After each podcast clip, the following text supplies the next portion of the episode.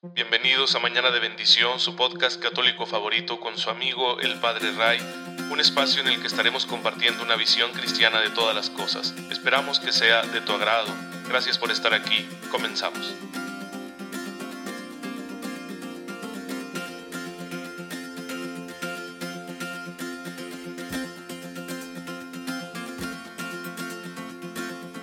Feliz miércoles, queridos hermanos. Bienvenidos a Mañana de Bendición, su podcast católico favorito. Espero en Dios que se encuentren muy, pero muy bien, gozando de cada cosa buena que el Señor pone en nuestra vida, especialmente de su gracia. Porque con su gracia siempre podremos hacerlo todo de la mejor manera posible, siguiendo los pasos de Jesucristo nuestro Señor, imitando sus virtudes, sus actitudes, sus disposiciones, todo lo mejor de la vida de nuestro Señor y Maestro.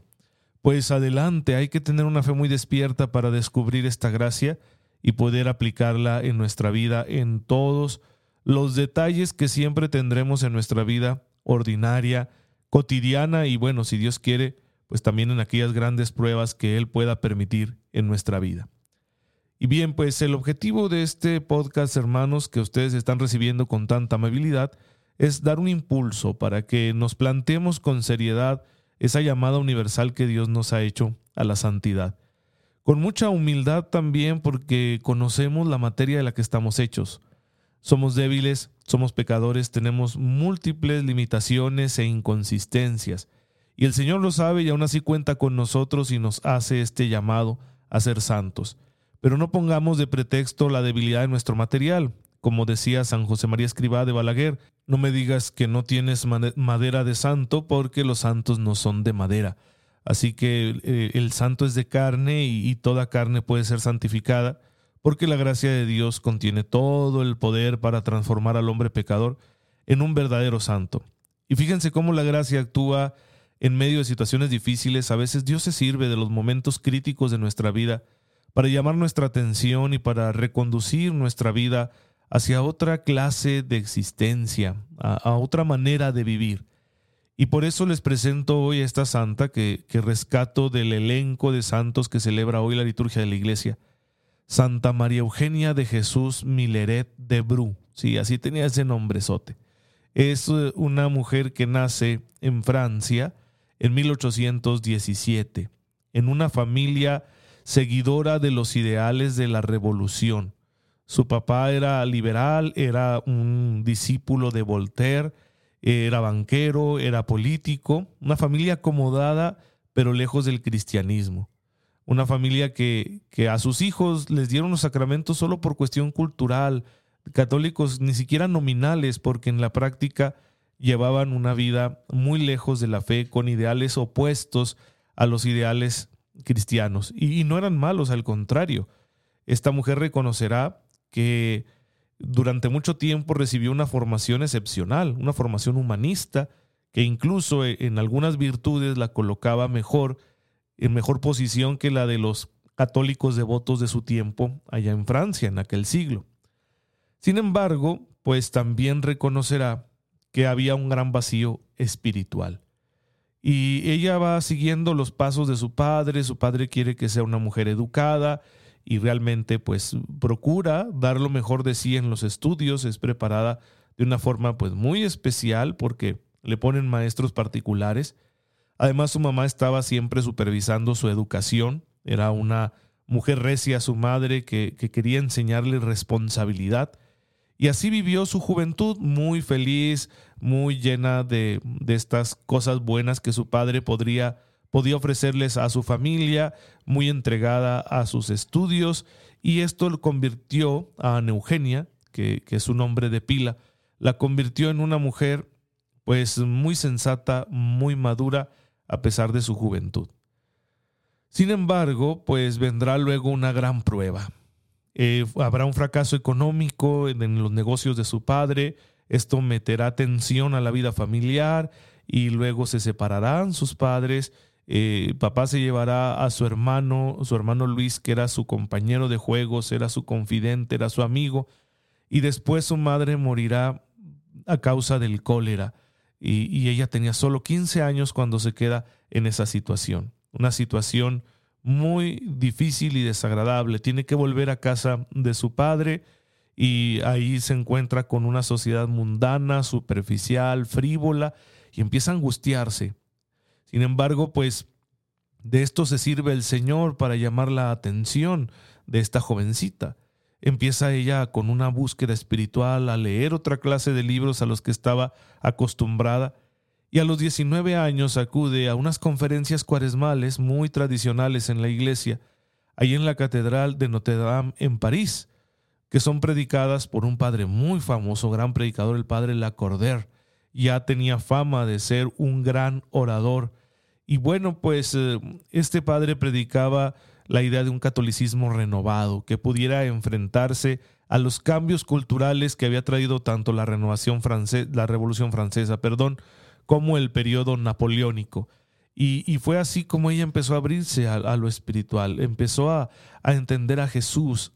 Le fue presentado Cristo como el verdadero liberador del hombre, el único que puede traerle al hombre esos ideales que tanto quieren los franceses de igualdad, de fraternidad, de libertad. Y fue así como se le mostró otro rostro de la iglesia que ella no conocía. Posteriormente conocería a otro predicador, el padre Combalot, a quien tomaría por confesor, y él descubriría en ella una, una vocación, una vocación a la vida religiosa, y entonces Ana Eugenia cambiaría su nombre por María Eugenia y fundaría la congregación, una congregación femenina religiosa dedicada a la veneración de la Asunción de la Santísima Virgen María que no había sido proclamada aún como dogma, ¿eh? sino que este, este dogma fue proclamado como tal por el Papa Pío XII en 1950. Entonces es, es muy interesante que ya esta mujer haya querido dedicar su vida a ese misterio, porque como dice en sus escritos, ella deseaba que todos llevaran aquí en la tierra una vida asunta, para luego poder estar en el cielo con Jesús y con la Virgen y, se dedicó a formar estas religiosas que se dieran a la oportunidad de orar y de evangelizar a las personas de bajos recursos que no tenían esa oportunidad en la Francia de aquel entonces. Y así se dedicó a servir a Jesús, se dedicó a la vida de oración, se dedicó a formar religiosas que a su vez fueran educadoras, y así seguirá hasta el final de su vida, morirá en 1898. Pues ahí tenemos el ejemplo de cómo una vida que fue muy difícil, imagínense para una chica adolescente vivir todo eso, ¿no? El fracaso económico de su padre, la separación de sus padres, eh, el, verse separada de su hermano, que era su único amigo, la muerte de su madre, verse expuesta, ¿no? A la mundanidad, a las tentaciones que trae a veces la frivolidad con la que vivimos eh, en ciertas etapas de nuestra vida. Y sin embargo, pues estuvo ahí con un corazón abierto y el Señor entró y le mostró un camino mejor y lo asumió con gran amor y por eso decimos es una mujer santa. Pedimos hoy su intercesión para que Dios también se sirva de las crisis, de los momentos difíciles que, que todos tenemos en nuestra vida para guiarnos a una vida mejor. Y bueno, claro que cuando esto suceda, nuestra respuesta tiene que ser una respuesta orante. Solamente así nos servirán las experiencias difíciles para acercarnos más a Dios. Y esa oración tiene que ser hecha con fe. Ya lo mencionábamos el día de ayer, seguimos viendo el modelo de vida de oración que tenemos en Jesús, siguiendo el catecismo.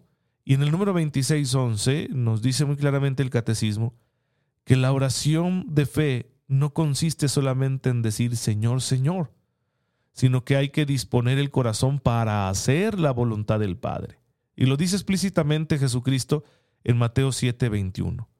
Esta invitación que Jesús hace a todos sus discípulos para que sean almas de oración, pues tiene que ser una oración así auténtica, de quien está dispuesto realmente a escuchar a Dios y a poner en práctica lo que Dios le diga, y no caer en un sentimentalismo hipócrita de, ay, sí, yo te quiero mucho, Señor, pero si a la hora de la hora no estoy dispuesto a obedecer a mi Padre Dios, a poner en práctica su palabra, pues qué clase de oración es esa, ¿sí? Y además, número 2612 del catecismo, Jesús invita a que unamos a la oración una actitud de vigilancia, ¿sí? Por eso en el, en el contexto de aquella agonía de Jesús en Getsemaní, como lo vemos en el capítulo 22 del, Evangelio de San Lucas, cuando Jesús está a punto de ser entregado y se llevó ahí a sus más cercanos amigos para que lo acompañaran en su oración, les dijo eso, velen y oren. Velar es estar despiertos, vigilantes, cuidar que el corazón no se enfríe, cuidar que no dejemos entrar al enemigo en nuestro interior, porque, dice el Señor, pues sí, el espíritu está pronto, pero la carne es débil. Entonces uno tiene que conocer su condición humana, tienes que conocer por usar una analogía que a mí me gusta mucho, tu vasija de barro, ¿sí? Tienes que conocer tu fragilidad para saber por dónde puedes ser atacado, por dónde se puede meter el enemigo y que tengas así la disposición de huir de las tentaciones, de no exponerte a las ocasiones de pecado, de no jugar con fuego, de alejarte de todo aquello que te pueda hacer mal, para que estés vigilante y no se meta el enemigo que vaya a ponerte una trampa y que al caer en ella pues terminemos pecando o alejándonos de Dios. Así que la oración tiene que ser una oración vigilante, la oración de, de un guardia, la oración de un vigía, de alguien que está en un puesto de vigilancia donde tiene que cuidar que los enemigos no se acerquen y si se acercan dar la voz de alarma para prevenir a los demás. Entonces esa actitud tiene que acompañar nuestra vida de oración, porque si no, pues la vida de oración puede empobrecerse muchísimo si no estamos siendo atentos a aquellas realidades de nuestra vida que están alejándose del Señor, que no están en comunión con Él. Y bueno, además, esta oración tendrá que ser insistente, tendrá que ser constante, tendrá que tener la fuerza de esa gota de agua que parece muy débil, pero que cuando cae constantemente sobre la roca, es capaz de destruir la dureza de la roca y agujerarla. Así que Así tiene que ser nuestra oración. Y por eso nos recuerda el número 2613 del Catecismo, tres parábolas que aparecen en el Evangelio de San Lucas, a través de las cuales Jesús nos enseña la constancia en la oración, la importancia de ser constantes y humildes en la oración. La primera es la del amigo inoportuno, de Lucas 11, del 5 al 13, donde pues Jesús presenta a, a ese hombre que llega a la casa de su vecino y le dice, préstame unos panes porque tengo invitados y no tengo que ofrecerles de cenar. Y pues le responden desde la casa, no podemos, ya estamos acostados. Pero él insiste y claro que por su insistencia se levantan y le dan lo que quiere para que se vaya. Bueno, si así actuamos nosotros, ahora imagínense Dios que es bueno, Dios que nos ama, de forma que llamen y se les abrirá, pidan y se les dará. Hay que actuar de esta manera como Jesús nos enseña con esta parábola, acudir al Padre una y otra vez, porfiarle, ¿sí? ese es el, verbo que se utilizaba antiguamente, ¿no? En, el lenguaje antiguo, ¿sí? Estar porfiando ahí, insistiendo para ser atendidos y no rendirnos. De igual manera sucede con la parábola de la viuda eh, y el juez corrupto de Lucas 18 del 1 al 8. Si es un mal juez, una persona que no se preocupa por la justicia, y esta viuda, pues, ¿qué influencia puede tener? Pero es tan insistente que lo cansa y termina haciéndole justicia. Así que hay que ser pacientes en la oración. La fe tiene una paciencia propia, por eso hay que orar constantemente. Y la tercera parábola está en Lucas 18 del 9 al 14 y es la del fariseo y el publicano. Muestra dos actitudes contrapuestas. El fariseo ora como un autosuficiente, como si no le debiera nada a Dios y le dice a Dios gracias porque no soy como aquel pecador. En cambio el publicano no se compara, ni se atreve a acercarse a Dios, simplemente pide piedad porque reconoce sus pecados. ¿Y qué importancia le ha dado la iglesia a esta parábola que Jesús enseñó? Y por eso la iglesia nos invita constantemente a decir, Señor, ten piedad. Lo decimos en la misa y podemos decirlo todos los días, a toda hora, de forma constante. De hecho, en el Oriente cristiano, hay una tradición que habla de una oración del corazón que puede decirse todo el tiempo, con cada respirar. Cada respirar podría ser una oración en la que nosotros estuviéramos diciendo, Señor Jesús, ten piedad de mí que soy un pecador. Señor Jesús, ten piedad de mí que soy un pecador. Y esa actitud pues nos pone delante de Dios en una postura muy buena, porque si reconocemos con humildad quiénes somos, que somos criaturas y que somos pecadores y que necesitamos de la misericordia de Dios, Dios estará más que dispuesto a atendernos. En cambio, el autosuficiente, el soberbio, el que cree que no necesita nada, que no le debe nada, nada a Dios, el que se cree bueno, pues se coloca en una postura muy difícil ante Dios, porque el Señor le podrá decir, bueno, pues si, si eres tan bueno por ti mismo, si todo lo puedes, no necesitas de mí, ¿verdad? ¿Qué estás haciendo aquí? Esas oraciones no serán escuchadas porque están contaminadas por la hipocresía, por la soberbia, por la autosuficiencia, que no es más que un engaño. Porque ¿quién de nosotros es realmente autosuficiente? Nadie. Todos somos dependientes en mayor o menor grado de nuestra relación con los demás y por supuesto de Dios, sin cuya providencia no estaríamos existiendo. Nos desmoronaríamos. Bien, pues por lo tanto, entre más humilde, confiada y constante sea nuestra oración, pues más seremos escuchados. Así que ya saben, hermanos, estas parábolas, estas analogías que Jesús utiliza para hablar de la oración, pues son una enseñanza muy valiosa para todos nosotros. Que podamos orar así como Él nos enseña, así como Él quiere, y obtendremos frutos, bendiciones. Dios actuará a nuestro favor porque estamos orando con amor, de una forma auténtica y sin desfallecer, sin rendirnos. Porque es muy fácil que pongamos cualquier pretexto para ya no orar Ah, es que yo ya le pedí a Dios una vez algo y no sucedió.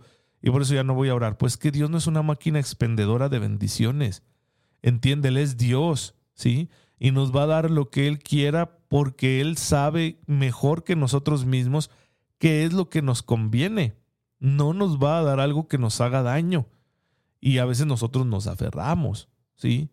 Y por eso, ah, ya le pedí esto a, Dios y no me lo dio, entonces ya ni voy a creer en Él. Pues qué chiples. Qué caprichosos. Somos como un, niño berrinchudo. No, hay que estar ahí constantemente diciendo, Señor, yo confío en ti. Mira, yo creo que necesito esto en mi vida hasta donde yo veo. Tú sabes mejor que yo todo, Señor. Entonces, yo creo que debo pedirte esto porque eres mi Padre y porque creo que lo necesito. Pero dame lo que tú quieras, porque lo que tú quieras será siempre lo mejor. Y hacer esa oración confiada todos los días, una, una oración de abandono, decir, Señor, estoy en tus manos, todos los días, a toda hora, para que nuestro corazón vaya transformándose y sea nuestra vida un espacio donde cada vez esté más presente el amor de Dios y nosotros estemos dispuestos a practicar ese amor amando a los que nos rodean. Quien obre de esta manera pues encontrará siempre en el camino de la salvación, en el camino de la santidad, y no tendrá nada que temer.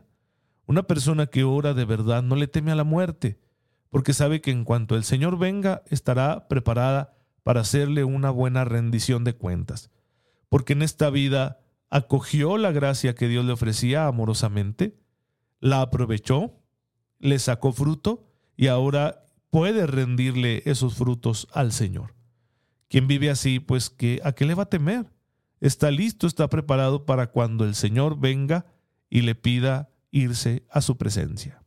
Y bueno, no olvidemos que la oración no es solo por nosotros, que también oramos por los demás. Existe una oración de intercesión y la realizamos nosotros pecadores, no solo los santos que están en la gloria de Dios, sino que desde aquí oramos unos por otros, aunque pues aún vivamos bajo tentación, aunque nuestra vida cristiana quizá todavía no es todo lo que podría ser, pero ya para el Señor es muy valioso que oremos amorosamente por las necesidades de los demás. Y a Él le gusta que seamos generosos en la oración y Él será generoso con aquel que se olvide de sí mismo para pedir por los demás. Te damos gracias, Señor, porque nos concedes poder hablarte todos los días de nuestra vida. Ayúdanos a hacerlo como tu Hijo nos enseñó, de forma humilde, constante y confiada, para que obtengamos de ti lo que te pedimos, Señor, siempre y cuando sea conveniente para nuestra salvación. Por Jesucristo nuestro Señor. Amén. El Señor esté con ustedes. La bendición de Dios Todopoderoso, Padre, Hijo y Espíritu Santo, descienda sobre ustedes y les acompañe siempre. Muchas gracias hermanos por estar en sintonía con su servidor Cuídense mucho porque esta pandemia sigue. Protéjanse bien, tomen las medidas necesarias. Oren por mí, yo lo hago por ustedes y nos veremos mañana, si Dios lo permite. Y no se olviden de estar atentos hoy, porque a mediodía, con el favor de Dios, tendremos ahí en Spotify ya el episodio número 18 del podcast Vasijas de Barro. Cuídense, hasta luego.